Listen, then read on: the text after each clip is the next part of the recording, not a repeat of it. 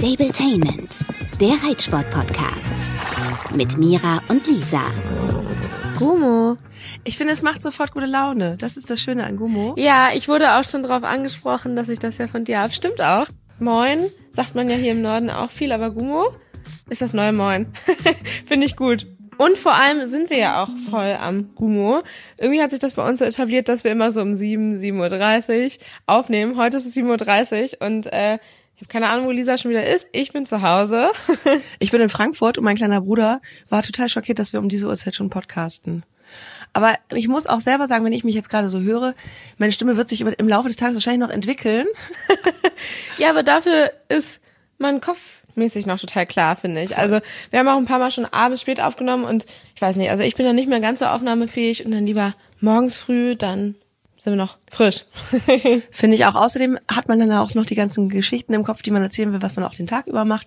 Bei dir ist ja auch im Moment jeden Tag Attacke und vor allen Dingen möchte ich jetzt endlich deine kleinen Derby-Insights hören. Das haben wir ja irgendwie die letzten zwei Wochen nicht geschafft, darüber zu sprechen.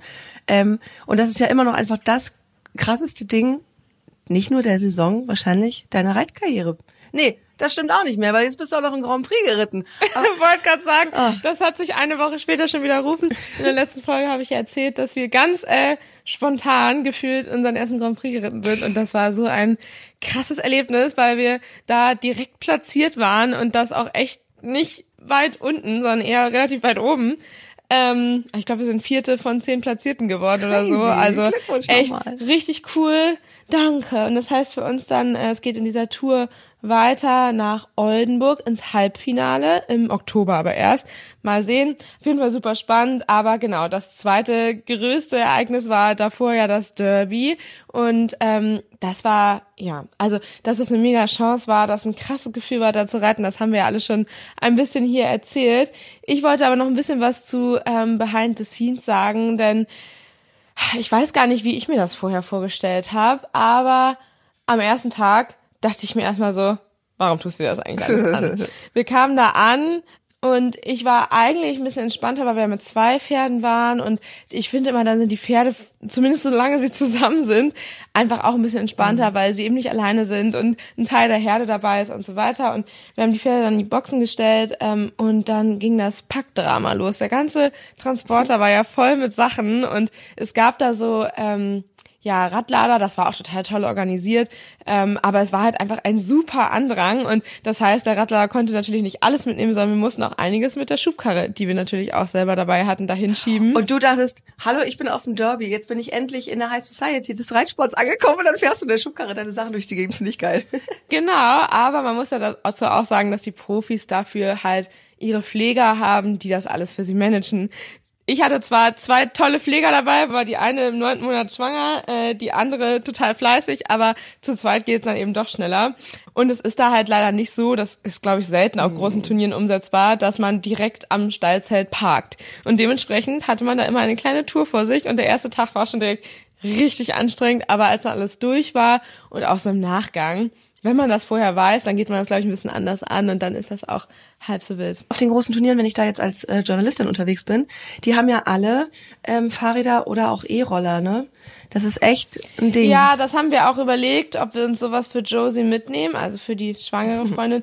Aber meine Sorge war so ein bisschen, es ist da ja irgendwann echt matschig und rutschig und dann lieber langsam, als da äh, eine Hochschwangere einer Sturzgefahr aussetzen. Ja. Genau, was wir auf jeden Fall mitgenommen hatten, war ein Stuhl für sie. Der stand dann vor den Boxen und ja, in den Stallzelten, das war echt total interessant, wie unterschiedlich das war. Es gab da einige Leute, die haben sich gefühlt überhaupt nicht für ihre Pferde interessiert, die hatten nichts zu fressen, die, da wurde nicht gemistet, da wurde aus den Boxen gegenüber Späne geklaut, damit die Pferde Einstreu haben, wenn man nicht genug Geld ausgeben wollte. Ey, das klauen sich die Leute Sachen auf Turnieren, ne? Das habe ich schon mal gehört. Nein, naja, die Pferde waren dann schon ausgezogen, aber es war halt benutzte Späne, die genommen wurde, um die eigenen Boxen ein bisschen aufzuwerten, wo ich mir so dachte, kauf dir doch ein Spänebein. Ich meine, die armen Pferde machen da so viel mit. Ja, das war äh, witzig. Ich darf ja leider keine Namen nennen, würde ich super gerne. Aber du willst ja noch mal losfahren. Das kann man nicht Ich wollte gerade sagen, ich will ja noch mal losfahren. ja, und dann, also gab es aber auch total positive Ereignisse. Direkt gegenüber war ein, oh, ich glaube, die kamen aus Belgien, ähm, ein Reiter, ein Springreiter Und der hatte so eine tolle Pflegerin. Die hat, der hatte vier Pferde dabei und die war so süß mit den Pferden. Die war fast den ganzen Tag im Stall und hat so richtig ihre Routinen gehabt. Dann hat sie abends immer die Beine eingeschmiert und morgens und abends den Pferden immer eine kleine Massage und einen guten Morgen oder Abschiedsküsschen gegeben. Oh. Es war wirklich cool. Und die hatte auch einen furchtbar süßen Hund dabei, der, ich glaube, das war ähm, ein Straßenhund, weil der war so ganz, also keiner Rasse zuzuordnen und ganz skeptisch. Irgendwann hat er uns dann ähm, doch gemocht und ist warm mit uns geworden und wollte unbedingt was für den Pommes abhaben. Aber auch wenn Süß. sie nicht da war, dann lag der immer auf seinem Stuhl da eingerollt und hat sich keinen Millimeter bewegt. Und das war da eh, fand ich richtig interessant. Da waren so viele Hunde, die da einfach mitliefen und ich dachte mir so, mhm. würde ich auch gerne Wäre aber keine Option, weil Nala wäre, glaube ich, so aufgeregt. Ja, und hätte sich so über alle gefreut und keine Ahnung. Aber ja, super cool zu sehen, dass die Leute da echt eingespielt sind. Und die Pflegerin, die ist da ja auch den ganzen Tag alleine mit den Pferden. Außer ihr Reiter kommt mal und die haben sich auch kurz besprochen, aber die wirkten jetzt nicht so, als würden die immer die ganze Zeit quatschen und so, sondern halt das Wichtigste. Ich glaube, die mochten sich auch gerne. Ich meine, ja. so als Reiter bist du, glaube ich, auch super dankbar, wenn du so tolle Pfleger hast, die dich über Jahre hinweg. Es ist auch total schwer, welche zu finden. Ja, hm. verlässlich begleiten, genau. Und die war wirklich mega cool, die fand ich echt richtig, richtig gut. Also auch so liebevoll mit den Pferden und das war echt ja, schön zu sehen. Ähm, dass man daraus ja auch lernen kann, vor allem wie wichtig, gerade wenn man die Pferde aus dem Umfeld rausholt, diese Routinen sind, ne? Dass man dann, das hatte ja Lukas damals auch schon mal erzählt bei, bei der Folge internationale Turniere, dass er halt auch ganz feste Abläufe hat, ne, wenn die ankommen, erstmal Schritt führen. Dann die fetten, festen Schrittzeiten, Graszeiten, Trainingszeiten und so, dass du wahrscheinlich relativ viel von zu Hause einfach mit übernimmst. Voll, das ist auch natürlich super wichtig, nicht nur für Pferde wie meine, die so viel draußen sind, die wirklich viel zu bewegen und mehrfach aus der Box rauszuholen, sondern auch für Boxenpferde, sag ich mal, weil auch die ja mehrfach am Tag rausgeholt werden und zu Hause für Maschine oder sowas laufen. Ähm, deshalb haben wir das dann auch so gemacht. Mit Kanti waren die Prüfungen, die Springprüfungen morgens direkt und dann ähm, hat meine Begleitung Hanna Samba parallel Schritt geführt und wir haben Kanti schon mal fertig gemacht und so. Wir waren viel grasen und haben halt wirklich geguckt, dass die Pferde mindestens dreimal draußen waren. Davon also ich bin Samba, der war nicht ganz so lange da, auch morgens dann mal eine Stunde Schritt geritten und dann nachmittags halt trainiert und dann noch ein drittes Mal rausgeholt und so ging das ganz gut. Aber das sind wirklich so Sachen, die man sich im Vorhinein halt wirklich überlegen muss und man muss ja wirklich an alles denken. Nicht nur Kraftfutter, also Späne und Heu kann man theoretisch oder auch Stroh kann man auch kaufen. Ähm, wir haben Späne selber mitgenommen, weil ich zu Hause eh so viel rumstehen habe und ähm, ich habe ja auch die Heulage dann mitgenommen, weil wir die zu Hause füttern. Also es war wirklich viel zu tragen. Wassereimer muss man mitnehmen, Sachen zum Misten. Also ja, wir waren wirklich froh, dass wir da äh, Transporter Transporter mit Anhänger hinten dran hatten, weil wir brauchten den Transporter wirklich als komplette ja, Lagerfläche für den Kram.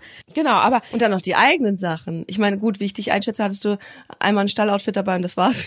Nein, ich war, das, da schätzt du mich falsch an. Ich war die Einzige mit sehr großem Koffer, weil ich ja nicht nur 10.000 weiße Reithosen brauchte, sondern auch noch äh, Freizeitkleidung Stimmt. zumindest mitnehmen wollte. Getragen habe ich vielleicht an einem Tag mal eine normale Hose, so. kurz. Aber ähm, daraus lernt man ja auch oder auch nicht, denn ich habe gefühlt immer zu viel dabei. Aber lieber zu viel als zu wenig. Ja, voll. Oh man, das ist so aufregend. Weißt du was, Mira, je mehr ich immer wieder von dir höre und auch sehe, ich krieg halt auch wieder voll Bock. Ich krieg das, ja, mit, also dass du da jetzt doch so ein bisschen mehr nach, bei deinem Fohlen-Tinder nach Jungpferde-Tinder suchst. da müssen wir gleich mal drüber sprechen, ja. Ey, innerhalb von zwei Wochen ja, wie schnell sich die Gefühle wieder wiederum weiterentwickeln, verändern, die Ansprüche, die Ideen. Spar dir mal deine Positive Vibes für gleich auf, denn ich habe auch noch einen kleinen negativen, ja, eine kleine negative Erfahrung, die ich hier äh, teilen möchte. Einfach nur, weil mich das so wütend gemacht hat, da beim Derby. Ähm, es gab so viele Positivbeispiele, sowohl bei der Reiterei als auch ja ähm, deinem Umgang von der Pflegerin mit den Pferden und so weiter. Und dann habe ich da einen Reiter gesehen, der später auch die Prüfung gewonnen hat, der vorher am Stallzelt das Pferd wirklich auf unangenehmste Weise da super tief geritten, reiten will ich es gar nicht nennen, weil für mich ist das kein Reiten, wenn man mit mhm. Schlaufzügen das Pferd auf die Brust zieht, mhm. ja da so abgeritten ist. Natürlich am Stallzelt, weil auf dem Abreiteplatz wäre es verboten. Und das ist halt so. Die dürfen doch gar nicht am Stallzelt reiten. Ey, das ist so krass, weil deswegen ist das ja verboten. Ja, aber da guckt keiner. Oh. aber da guckt keiner. Ja, und ich kann da halt nichts ausrichten. Das ist halt wirklich schwierig. Ich habe da auch mit Leuten drüber gesprochen und die meinen halt auch so, ja, es ist halt super schwierig. Man muss halt versuchen, vom Abreiteplatz die Richter da irgendwie mal vorbeigehen zu lassen. Selbst da sind denen so ein bisschen die Hände gebunden es hat sich ja schon weiterentwickelt, dass da bestimmte ähm, ja Sachen nicht erlaubt sind, wobei ja ich auch total verwirrt war, weil ich dachte eigentlich, dass Schlaufzüge auf dem Abreiteplatz beim Abreiten für eine Prüfung auch verboten sind. Nee, ich glaube, es hängt von von den Prüfungen ab. genau, ich glaube, aber international dann anscheinend noch nicht, national vielleicht schon. Ähm, denn das haben da auch einige gemacht. Ja, mhm. also ich bin da immer so ein bisschen zwiegespalten, weil ich habe ja total Lust auf den Sport, aber das denke ich mir auch hier bei den nationalen Prüfungen immer. Ich habe da einige MitstreiterInnen, ähm, wo ich ganz genau weiß, dass es den Pferden zu Hause nicht gut geht. Und das sind ja leider einfach noch viele. Das heißt ja nicht unbedingt, dass die gequält werden oder so, aber halt in dem Sinne ja. in meinen Augen gequält, weil sie halt einfach nicht rauskommen. Und mir hat auch letztens eine Followerin geschrieben, ähm, als Feedback darauf, dass ähm, ja, mein Samba, der jetzt Grand Prix erfolgreich ist, äh, auch trotzdem 20 Stunden über Nacht auf der Weide steht, dass ähm, sie mal einen Trainer hatte, der ihr gesagt hat, okay, du kannst jetzt deine erste M-Dressur reiten, aber wenn du das machst, dann bleibt dein Pferd ab dahin in der Box. Was für eine Scheiße. Ja. Oh man, Total bescheuert und das macht mich echt sauer, aber ja, die äh, Followerin meinte dann auch, dass sie sich dann von dem Trainer natürlich sofort getrennt hat. Das finde ich auch sehr stark. Ja. Und das sind halt so negative Sachen, die man dann natürlich ja beim Derby auch mitbekommt. Ähm, oder bei anderen großen Turnieren. Aber ich muss sagen, ich, ja, habe ich ja auch gesehen. Ja, schon. leider. Ich habe da auch viele Positivbeispiele gesehen ähm, und finde das einfach eine krasse Erfahrung. Bin total happy, da Teil von sein zu dürfen. Voll, kann ich auch verstehen. Ich finde, du hast aber so ein gut, du hast es gerade so gut formuliert, dass du gesagt hast, du hast so Lust auf den Sport, aber dass die Schattenseiten, die sind ja nicht klein.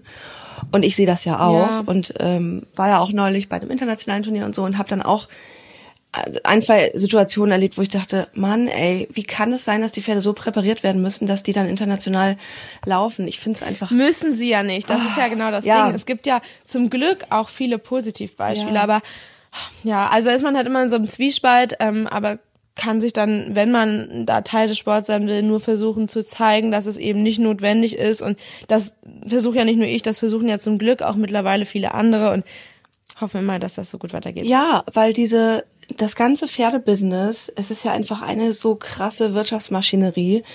Ähm, ja. Das ist halt, ich glaube, wir beide und ganz viele von unseren Hörerinnen, das wissen wir, weil die ja sich, äh, weil ihr euch ja meldet und schreibt und glaube ich uns auch hört, weil ihr das ähnlich seht alles wie wir, haben ja alle damit angefangen. Das hat die Maria, bei der ich gestern war, erzähle ich nochmal in Ruhe.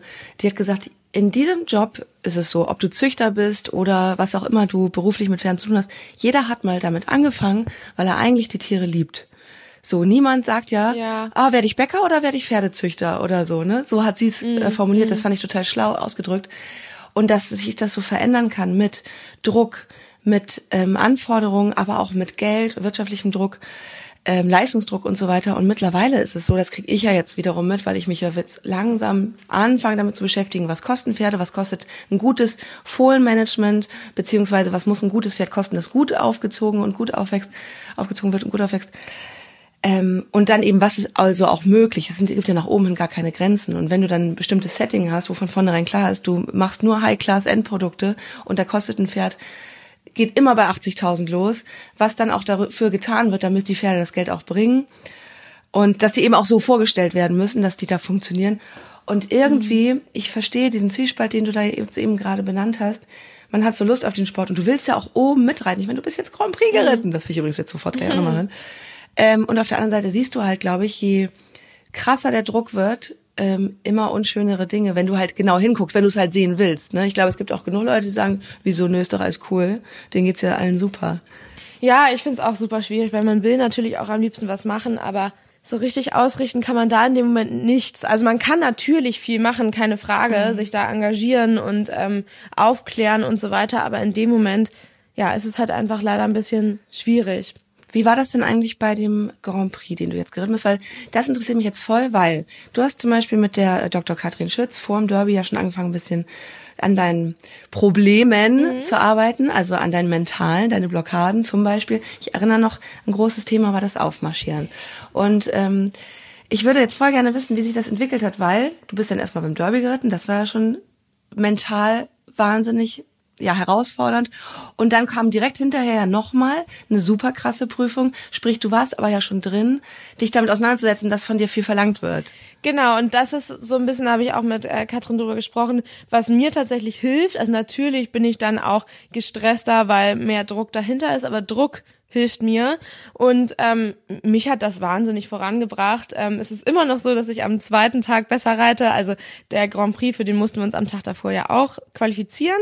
Das lief aber auch schon sehr gut. Ich ja glaube, dass ich da einfach einen entsprechenden Schritt weiter bin und mich einfach genug geärgert habe drüber, dass ich nicht genug reite. Und es ist immer noch wahnsinnig viel Luft nach oben. Das fällt auch euch, also den Hörerinnen auf, ähm, habe ich einige Nachrichten bekommen, wenn ich jetzt Material hochgeladen habe von den beiden Prüfungstagen, also von der Inter 2 und dem Grand Prix, vom Abreiten und dann der Prüfung, da fällt den Leuten auch ein Unterschied auf, dass ich halt beim Abreiten viel Echt? stärker, ja, und besser, also noch besser reite als in der Prüfung selber. Ich bin da einfach irgendwie zu schüchtern, aber da arbeite ich dran, auch mit Katrin und auch mit, unter ihrer Anleitung quasi alleine und es ist schon viel cool. besser geworden. Aber muss es auch, weil da muss ich halt wirklich reiten, sonst funktioniert's nicht und das ist auch was, was mir hilft ja. und ja, mein Trainer meinte ja auch schon vor Wochen zu mir, also vor dem Derby, das ist deine letzte Einsterne ist, danach reitest du nur noch zwei und drei ja. Sterne ist und ist ja so ein lachendes und weinendes Auge. Und? Ja, jetzt nach der Grand Prix Platzierung bin ich natürlich also voll bei ihm und kann das verstehen. Andererseits bin ich halt in so einem Zwiespalt, weil ich mir immer denke, natürlich ist jetzt goldenes Reitabzeichen irgendwo ein Traum, aber davon sind wir trotz vieler Platzierungen noch fernab, weil wir noch nie was gewonnen haben. Wir waren schon sehr oft dicht dran, haben viele Male einen zweiten Platz ähm, bekommen, aber ja, ich sehe das jetzt entspannt. Also es geht ja gar nicht darum, sondern es ist ja viel krasser auf dem Niveau dann da jetzt unterwegs zu sein. Und da meinten auch ähm, ja viele enge Freunde zu mir, dass es doch viel sinnvoller ist und viel besser zu meiner Philosophie passt, ihn ja, sag ich mal, mhm. wenig auf S3-Sterne-Niveau einzusetzen, als ihn für meinen Erfolg in vielen es Einsterne-Prüfung zu verprellen, um es übertrieben zu sagen. Also lieber was du eh nicht machst. Also. Was ich eh nicht mache, genau. Aber, aber gut, genau, also ihn halt wirklich gezielter einzusetzen und wer weiß, vielleicht äh, kommen die Erfolge ja da auch irgendwann. Also ich habe da irgendwie immer den eigenen Anspruch, lieber da zu zeigen, was wir können, als halt in niedrigeren Prüfungen zu starten, um da vielleicht mehr Erfolg ja. zu haben. Also das ist irgendwie nicht mein Ding, auch wenn ich natürlich irgendwo in mir gerne da sehr, sehr erfolgreich gern wäre, ähm, finde ich es trotzdem cooler, als da zu sein. Und jetzt geht's ja auch nicht mehr viel weiter. Also jetzt bleiben wir da vielleicht auch einfach mal. ja, es, es ist echt krass. Es geht ja. Was wäre das nächste, was du, was, was würde als nächstes kommen? Normaler Grand Prix und international. Das ist jetzt ja ein Kurz Grand Prix gewesen, also halt von, glaube ich, fünf Minuten statt sieben oder sechseinhalb oder so. Und tatsächlich, witzigerweise haben wir Anfang des Jahres über internationale Turniere gesprochen, mit dem Lukas Platzheim auch. Mhm. Ähm, und ich habe jetzt so ein bisschen überlegt, ich habe mich damit noch gar nicht beschäftigt, aber es wäre ja zum Beispiel zu überlegen, als Ziel zu setzen, nächstes Jahr Derby da international den Grand Prix mitzureiten. Und das ist, glaube ich, gar nicht so abwegig, weil das ist da ja also natürlich eine Profi-Veranstaltung, aber jetzt ja nicht Olympia. Und deshalb, ja, würde ich das ganz cool finden, dass sich so ein bisschen als lockeres Ziel zu stecken. Ähm, und ich glaube, das ist gar nicht so abwegig. Ähm, welches Datum haben wir jetzt heute, wo wir aufzeichnen? Den 14.06. Merk dir dieses Datum. Du wirst es nicht mehr vergessen. Du wirst nächstes Jahr beim Derby den Grand Prix reiten. Bislang am 14.06. war ich noch nicht sicher. Und jetzt sind wir dabei. Ich bin mir 100% sicher. So wie ich dich kenne und so wie du alles hier äh, machst, bin ich mir ähm, ziemlich sicher. Ich würde gerne von dir wissen noch, wie Samba das, ähm, das sozusagen ab kann, weil das ist ja nochmal im Vergleich zu, zu den Prüfungen, die du da vorgeritten bist, auch für ihn es ist ja echt schwer, weil es ist eine schnelle Abfolge oder eine schnellere Abfolge von Lektionen, die ihn mental fordern. Da kommt ja viel und ja auch, es ist ja auch einfach körperlich, ne, ist schon einfach mehr fürs Pferd, ne? Ich glaube, das, was du gerade angesprochen hast, ist mental viel ist genau das ist Sambas größte Stärke. Der ist ja von seiner Bewegung her zwar imposant und fällt immer auf, aber trotzdem ist das ja kein Lampenaustreter mit einer Galoppade für eine neun oder so und der Schritt ist auch nicht super gut, aber der ist entspannt und das auch auf dem Niveau. Und das ist halt, du siehst da viele Pferde, die nicht mal mehr Schritt gehen können. Das war auch im Derby, als ich mir da die Grand Prix Kühe angeguckt habe, da haben einige Pferde gar keinen Schritt gezeigt. Die sind da die ganze Zeit nur noch piaffiert und hatten Spannungstritte. Und ähm, ja, das ist halt total schade, weil so gute Dressurpferde häufig mental einfach auch zu sensibel sind dafür. Und ähm, das ist, glaube ich, halt total unsere Stärke, weil vielleicht ähm, ja, wir halt nicht das Potenzial haben für eine 10 in den Pirouetten, wobei das auch eher seine Stärke ist, aber ähm, oder eine seiner Stärken ist, aber es ist halt, würde ich jetzt einfach mal behaupten, durchweg harmonisch, weil er entspannt ist und mitmacht und sein Bestes gibt und das sehen die Richter halt auch und ja, ich glaube, das ist das, womit wir punkten können und was ich auch eigentlich total cool finde, weil ja, es mir persönlich auch immer besser gefällt, wenn die Pferde entspannt aussehen.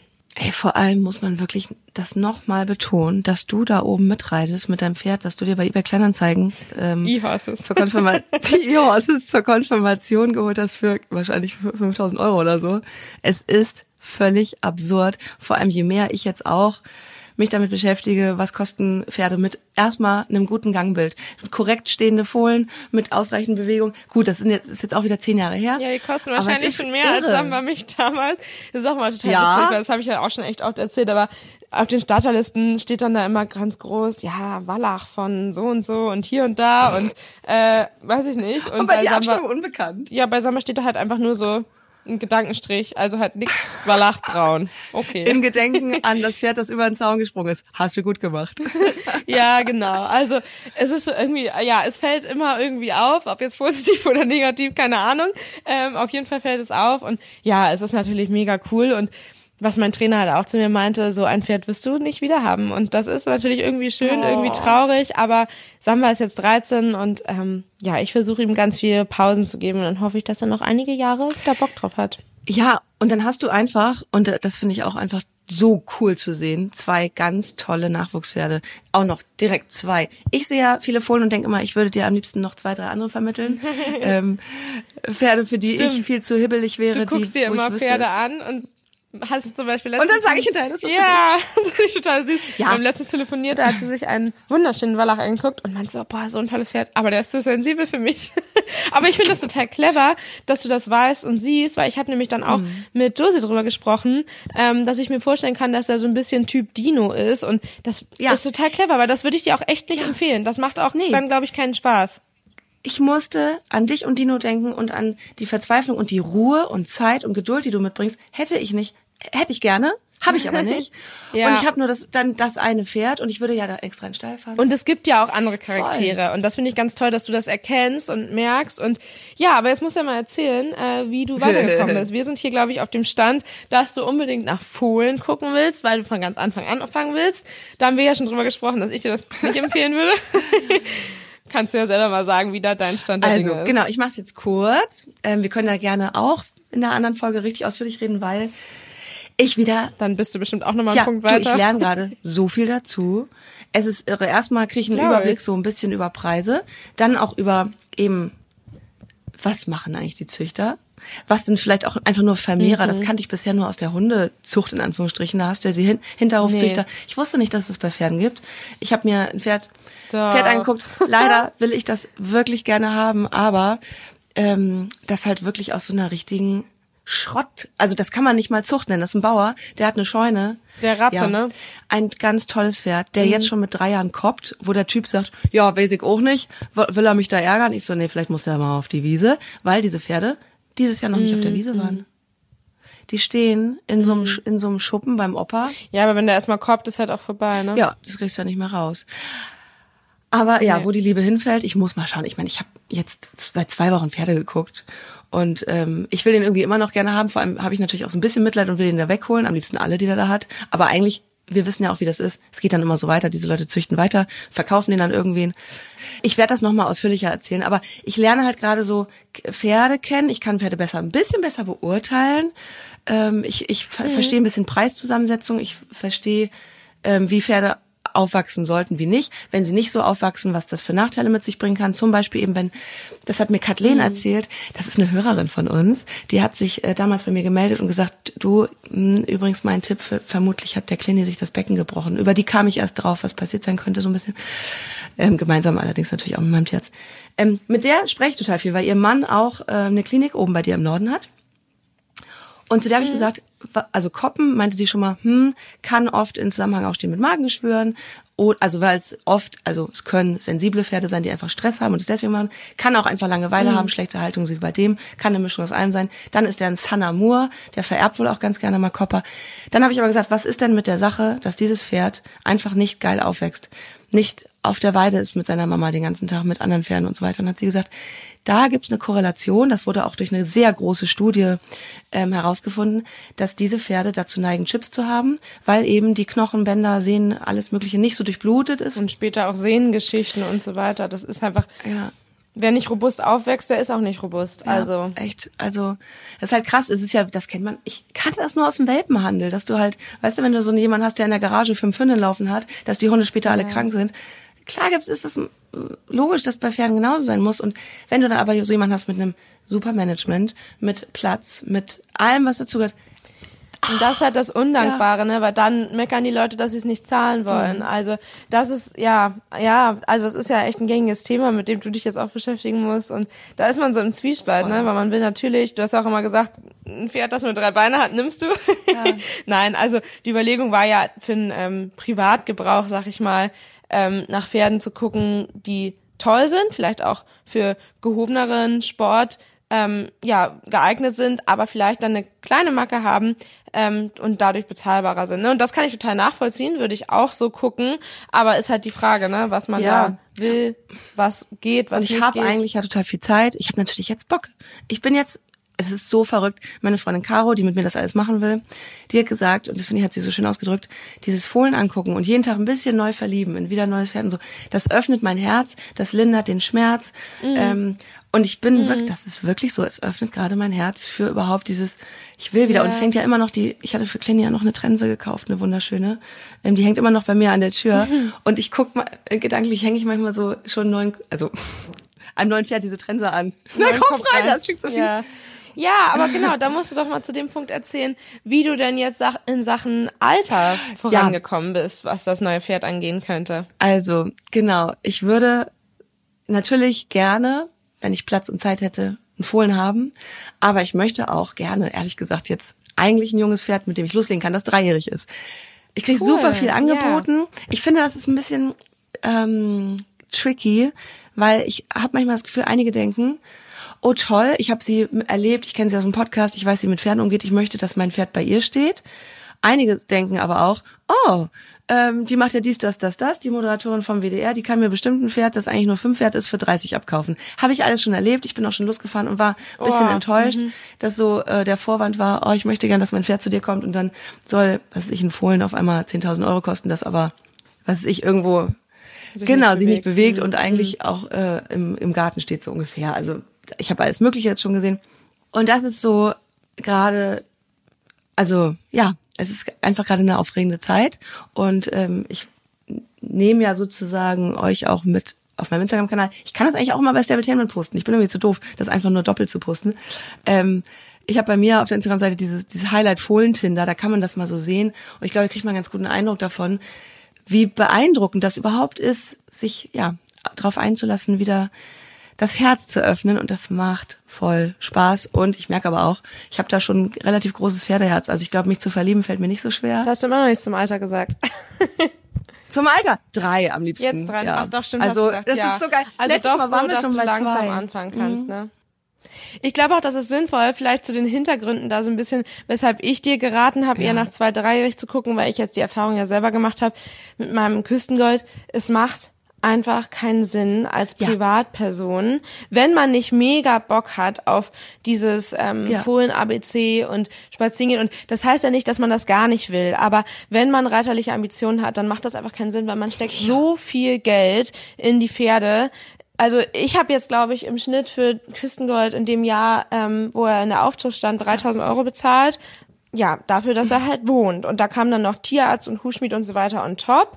Und das heißt, dass ich halt wirklich für ein Jahr Aufzucht, indem er zwei auf drei geworden ist. Jetzt im eigenen Stall wäre das natürlich ein bisschen was anderes, aber natürlich sind es trotzdem Kosten und andere Kosten, als sie ein Züchter hätte, der halt einfach viele auf der Weide laufen lassen hat. Trotzdem darf man nicht vergessen, dass auch Züchter enorme Kosten haben, weshalb Pferde auch einfach nicht billig sein dürfen. Und, Und die werden auch teurer, glaube ich. Jetzt, wo die Rohkosten, äh, die, die, wie heißt das, Rohstoffe steigen. ja, genau. Aber ich ähm, bin jetzt im Nachhinein, ich bereue das keinesfalls, würde es aber trotzdem kein zweites Mal Oh. machen. Jetzt zumindest nicht. Ähm, weil man wartet einfach lange darauf anfangen zu können. Und bei mir war der Zwiespalt einfach damals schon, mir war das natürlich irgendwo bewusst, aber ich hätte auch am liebsten gern ein Dreijähriges gehabt, aber roh. Und die meisten Dreijährigen sind dann halt schon angeritten oder anlongiert, weil ja, die halt dann auch verkauft werden sollen. Oder sie wurden vergessen, weil zu viele und nicht gut genug. Oder sie sind irgendwie hinten rübergefallen, weil, oder waren verletzt oder so. Und deshalb war ich dann so, okay, nee, ich äh, kaufe jetzt einen Zweijährigen. Und ich glaube, das cleverste ist dann, wenn man ein rohes Dreijähriges haben will, im Herbst, bevor die drei werden, eins zu kaufen. Die müssen rein, die werden dann vielleicht auch ein bisschen günstiger, weil sie haben nicht genug Stallfläche. Und ich habe ja den äh, Küstengold im Februar 2021 gekauft und hatte so quasi den ganzen Sommer noch äh, vor mir und das ist natürlich eine rein rationale Geschichte hier. Ich bereue das nicht oder irgendwas, aber man könnte es auch ein bisschen anders machen und würde ich auch in der Zukunft versuchen anders zu machen, ähm, weil es einfach viel Geld ist. Und man kann ja auch dann dreijährig noch mit den Basics anfangen. Und nur mir war es halt wichtig, dass das Pferd roh ist und die halt, glaube ich, auch oder halt nett gearbeitet, weil das Problem kennen wir auch, dass es bei vielen Züchtern und Ausbildern einfach schnell gehen muss und dann wird auf Schritt verzichtet, dann werden die fünfmal die Woche gemacht oder so, ähm, einfach damit sie das schnell alles lernen und bloß nicht anfangen, selber drüber nachzudenken, ob sie es überhaupt wollen. Und das ist halt einfach für die Psyche und auch physisch nicht gut für die Pferde. Und deshalb finde ich, ist das super schwierig. Aber ich glaube, wenn man da ein bisschen mehr Geduld hat, als ich es damals hatte, dann kann man da, glaube ich, echt, äh, ja, viel richtig machen. Und ich glaube auch, dass du da ein bisschen entspannter rangehst oder zumindest skeptischer, oder? Du willst schon gerne jetzt, ne? Geht so. Also, zumindest, oh Gott, ja, und ich bin ja auch total impulssteuerungsgestört und wenn ich einen haben will, dann will ich den jetzt haben und so, aber nicht mehr ganz so total geistesgestört. Ich bin jetzt auch so, dass ich sage, ich weiß, wie in anderen Bereichen im Leben auch, ähm, ich werde auch wieder einen anderen gut finden. So, und das, dann denke ich vielleicht da zwei Wochen dran und bin nicht sicher oder so, aber es gibt so viel gute Pferde und es gibt auch wieder die Möglichkeit, Pferd vielleicht ein bisschen günstiger zu kriegen, weil da vielleicht irgendwas dran ist oder so.